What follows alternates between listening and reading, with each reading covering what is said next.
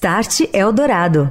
Olá, o Start Eldorado leva ao ar na Eldorado FM 107,3 todas as quartas-feiras às 9 horas da noite os grandes temas da tecnologia e da transformação digital da sociedade. O mesmo conteúdo que você acompanha todas as quartas-feiras no rádio, você ouve agora no formato podcast aqui no canal Estadão Notícias.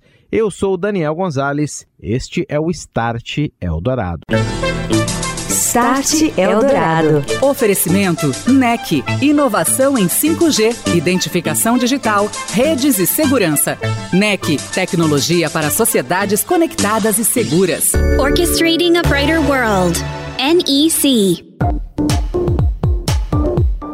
Está no ar o Start Eldorado, aqui na Eldorado FM 107,3. Vamos falar de tecnologia, transformação digital, seus impactos nos negócios e na sociedade. Hoje nosso assunto é o 5G, que vem criando muita expectativa por conta de seu poder quão longe essas redes podem chegar em termos de eficiência e produtividade para vários setores da economia, da indústria ao agronegócio, passando pelas cidades, pela saúde, pela educação, pelo entretenimento. Por conta de tanta evolução, o foco vem se voltando agora para o lado mais prático do 5G, a monetização. E nós falamos daqui a pouco sobre os desafios do panorama da inovação das operadoras, orquestradoras e também desenvolvedores, como o avanço da quinta geração de internet móvel pode de fato transformar a sociedade. Start Eldorado. 5G não se trata apenas de trazer mais velocidade ou latência reduzida à internet móvel. É uma arquitetura que permite a gestão de uma infinidade de elementos inteligentes e de baixo consumo energético. Tais características permitem o desenvolvimento de soluções mais sustentáveis, com melhor cobertura, maior qualidade na conexão e opções mais eficientes de processamento e armazenamento de dados, além da conexão de uma infinidade de sensores e dispositivos, internet das coisas, automação, robótica, inovações como realidade virtual e realidade aumentada aplicadas. Quem sair na frente vai conseguir faturar, monetizar mais por meio dessa tecnologia, o seu negócio, a sua operação. Eu recebo agora para falar sobre isso o Hermano Pinto, diretor do portfólio de tecnologia e infraestrutura da Informa Markets, que é responsável pelo FutureCon, o maior evento de tecnologia, telecomunicações e transformação digital da América Latina. Tudo bem, Hermano? Boa noite. Prazer em te receber aqui no Start. Como vai? Boa noite, Daniel. Boa noite a todo o pessoal que está nos ouvindo. É um grande prazer estar de novo com vocês aqui. O foco, como a gente acabou de dizer, se volta mais nesse momento para o lado da monetização das redes. E aí nós temos um amplo ecossistema, operadoras, orquestradoras, desenvolvedores, todo mundo querendo encontrar aplicações bem aderentes a diversas áreas de negócio e claro, ganhar dinheiro com elas. Quem que tem que, na sua opinião, irmão, tomar a frente nesse movimento de monetização do 5G? Bom, Daniel, a gente acabou de voltar de Barcelona, né, onde um grande tema lá em Barcelona foi efetivamente o debate sobre a monetização do 5G. É, há um misto de decepções de um lado, porque realmente o hype foi muito grande, né? Mas de outro lado há também uma grande clareza para vários que, eh, que já estão trabalhando com a tecnologia de que nós estamos no caminho correto e que realmente ela vai trazer grandes ganhos e a monetização dela virá eh, mais cedo ou mais tarde. E na sua pergunta especificamente, né, eu acho que eh, o que a gente tem que trabalhar muito e cada vez mais as tecnologias de comunicação, ela tem que ter essa preocupação, é entender o que o cliente efetivamente precisa. Ao entender o que o cliente efetivamente precisa, a gente consegue desenhar, porque tanto o 5G como outras tecnologias que estão, digamos, em torno do 5G, elas são extremamente flexíveis e adequáveis às demandas dos clientes. Então, essa percepção sobre o que cada cliente precisa, efetivamente demanda, ela é fundamental para que a gente possa desenhar a solução. Então, um desenho correto, seja de arquitetura de rede, seja da definição da solução, seja da da forma com que você vai implementar isso para o seu para a sua é, demanda específica, seja ela interna, seja para terceiros e tudo, isso passa por um melhor entendimento desta, de, desta relação com o cliente. E aí o papel muito forte que eu vejo é, é dos, será dos integradores, de como que os integradores entendem isso, para que eles possam orquestrar a melhor solução, possam desenhar melhor, a melhor forma de desenhar a rede e também os serviços como um todo.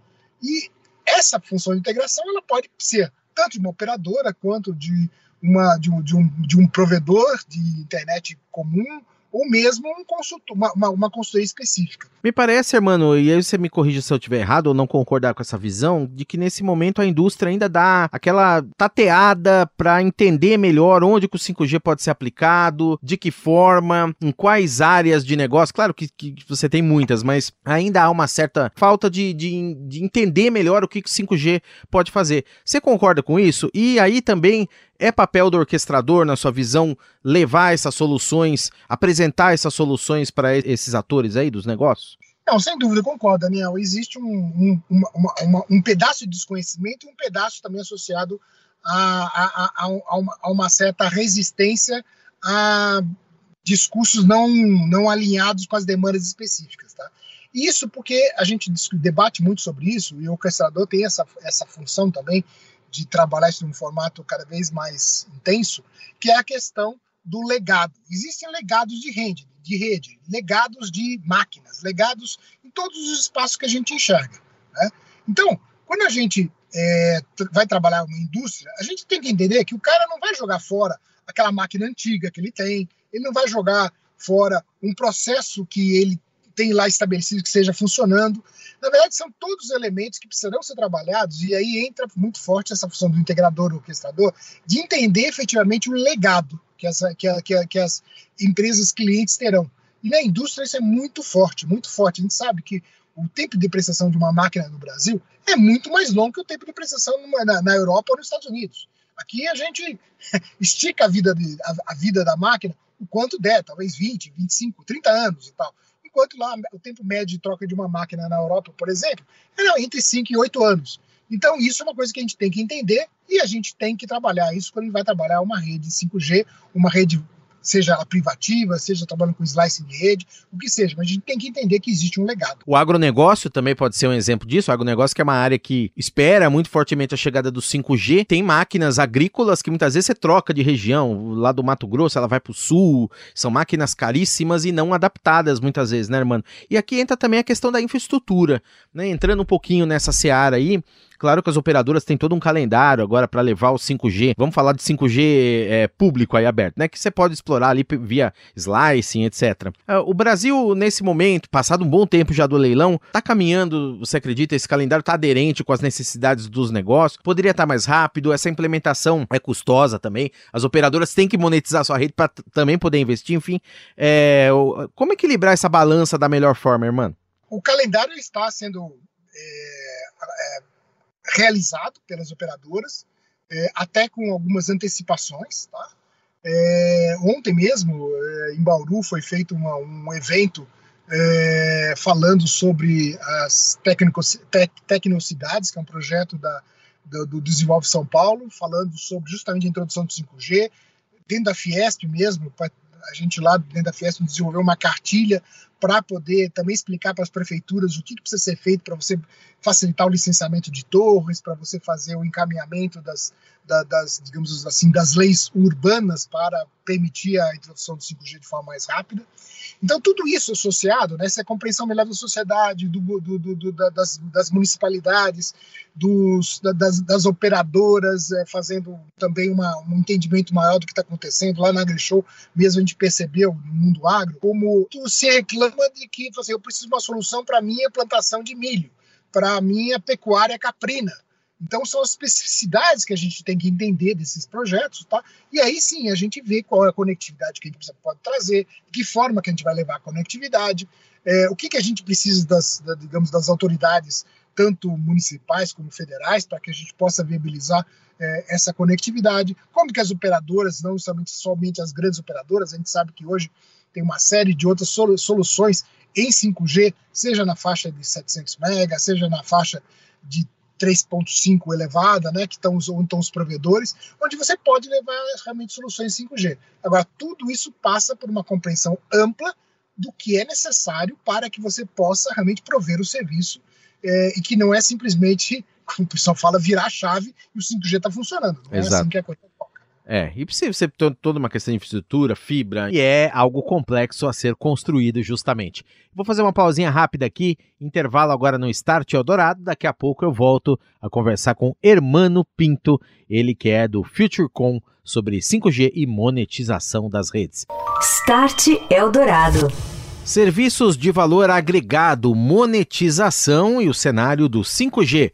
Conversa agora aqui no Start Eldorado com Leandro Galante, diretor de 5G e Mobile da NEC para a América Latina. Boa noite, Leandro. Boa noite, Daniel. Boa noite, ouvinte do Start. Temos ouvido falar muito sobre os benefícios do 5G para os clientes dos provedores de serviço, estão passando a navegar com uma velocidade mais de 10 vezes superior à do 4G. Mas essa não é a única vantagem que a rede de quinta geração provê. As telcos já estão se preparando para gerar serviços de valor agregado, uma camada superior, utilizando essa infraestrutura com o objetivo de gerar receitas e reaver o valor investido na implementação da rede. O 5G também passará a ser fundamental no contexto da adoção de sistemas IoT, com destaque para soluções voltadas às empresas, ajudando a elevar os conceitos de transformação digital nas corporações, como a indústria 4.0, entre outras. Somente em 2021, pelo menos 7.443 empresas brasileiras lançaram mão do conceito de IoT no Brasil, segundo a pesquisa TIC Empresas 2021, desenvolvida pelo Centro Regional de Estudos para o Desenvolvimento da Sociedade da Informação, que faz parte do Núcleo de Informação e Coordenação do Ponto BR. A NEC atua como parceira tanto na implementação de novas redes 5G para os provedores e empresas, quanto no nível mais acima, de aplicações, abrindo novas frentes e oportunidades de negócio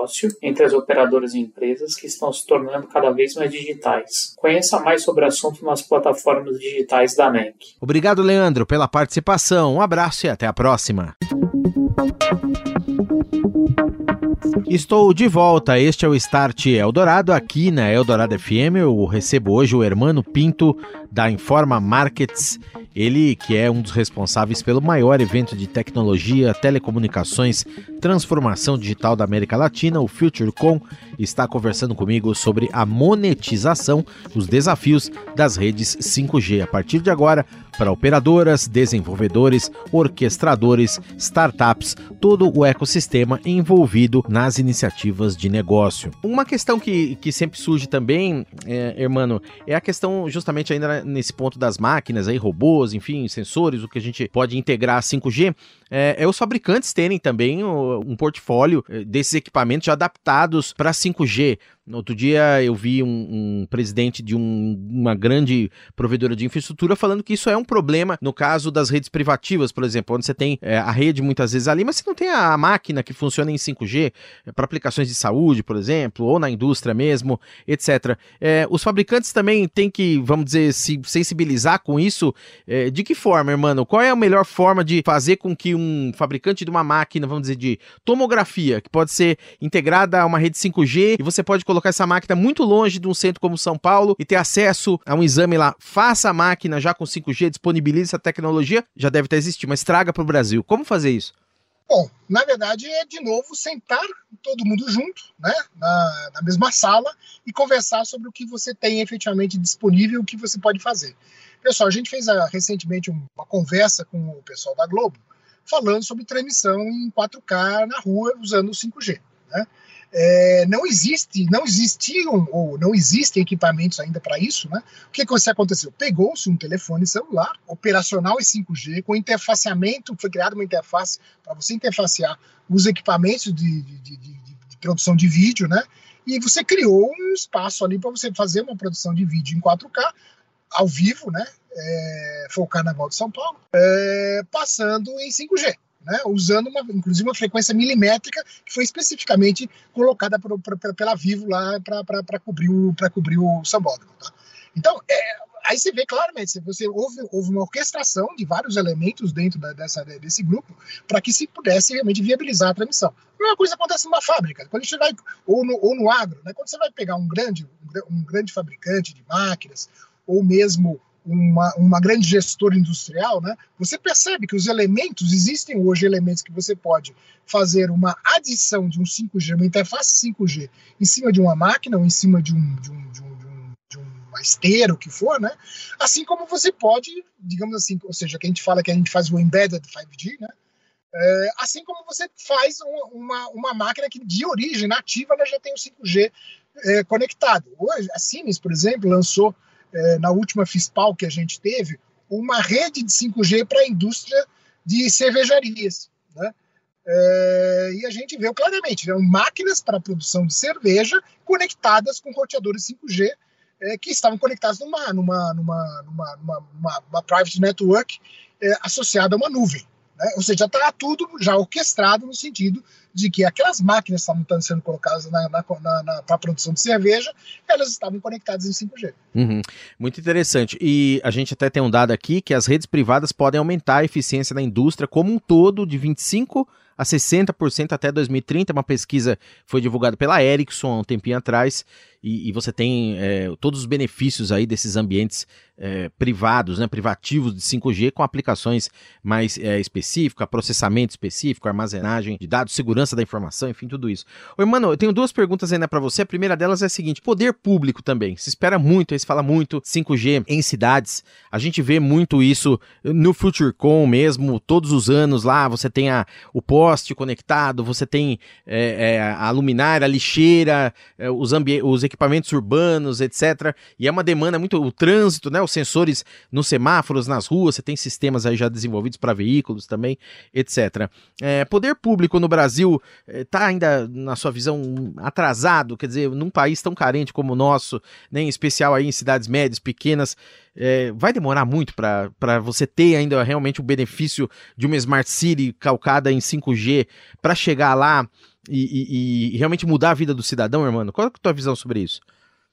Olha, é, tem, acho que alguns aspectos a gente tem que olhar aqui, né? Porque efetivamente, como eu falei anteriormente, nós estamos já fazendo processo de conscientização, seja aqui em alguns dos 645 municípios de São Paulo, as renações, fizemos uma primeira ação lá em São José do Rio Preto, ontem em Bauru, fizemos o lançamento da cartilha da Fiesp lá em Ribeirão Preto, é, onde o objetivo é conscientizar secretários e prefeitos sobre é, o, como que eles podem ajudar realmente para tornar a sua cidade mais é, inteligente, inclusiva é, e humana.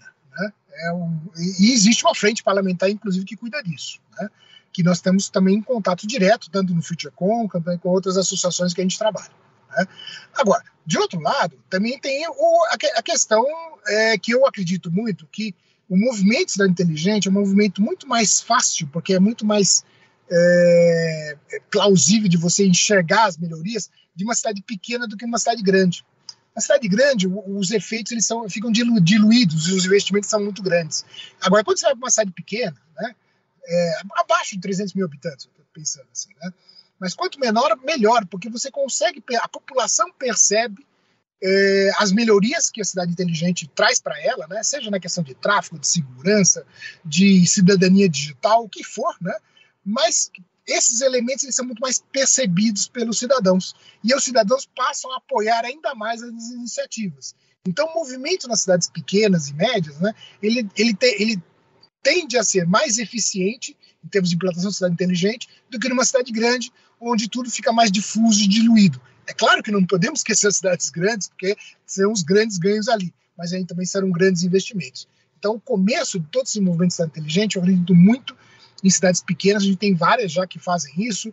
É, aqui no estado de São Paulo, a gente tem vários, vários casos, o caso de Bauru, Sorocaba, temos o caso de, de Mesquita no Rio de Janeiro, lá, lá, no Rio de Janeiro. Então tem uma série de cidades, né, é, Currais Novos no Rio Grande do Norte, que tem essa percepção que você consegue implementar soluções de cidade inteligente de uma forma muito rápida e, e, e inclusiva. Como você falou, postes de iluminação, a gente tem taxa de iluminação para usar isso. Como é que eu posso melhorar a segurança pública com isso? Como eu posso melhorar o atendimento médico, controle de entrada e saída de pacientes? Tem tudo isso, né? A gente ontem, ontem mesmo na abertura do, do, do da, da hospitalar, lá no São Paulo Expo, a gente, o SUS estava conosco lá e falou sobre essa questão do, do, do, do controle inteligente de, de, pacientes e dentro das unidades. Então são coisas que a gente consegue trazer e que claramente são mais perceptíveis quanto melhor a cidade. Bom, e para a gente concluir, mano, então eh, a lição aí que as operadoras estão e todos esses atores desse ecossistema estão aprendendo nesse momento, a monetização é, ainda digamos, frente ao que você tem que fazer de investimento em ampliação nas capacidades das redes e nas próprias redes, uma das respostas, por exemplo, para fazer tudo isso muito mais rápido, seria, na sua visão, a questão do Open RAN, que é a arquitetura aberta de rede, onde você tem mais flexibilidade, mais velocidade, mais eficiência, digamos, em, em, em agregar ali soluções de diversos fabricantes e provedores e vendors por exemplo, pode ser um caminho para que essa monetização seja mais rápida? O que fazer nesse momento? Vamos dizer em poucas palavras, irmão. Eu sei que é a pergunta de um milhão de dólares, mas para a gente acelerar esse processo de monetização ou colocar o celular 5G de repente na mão do cliente, enfim, o que que, o que quais são os, as principais vias aí no momento? E eu queria que você comentasse essa questão também do Open RAN, por favor. Bom, o Open RAN é um excelente caminho, tá? E é, digamos assim, um dos elementos, um dos casos de uso que mais sucesso tem se demonstrado no mundo apesar de todas essas restrições que a gente tem visto a monetização, é o Fixed Wireless Access, o acesso fixo sem fio.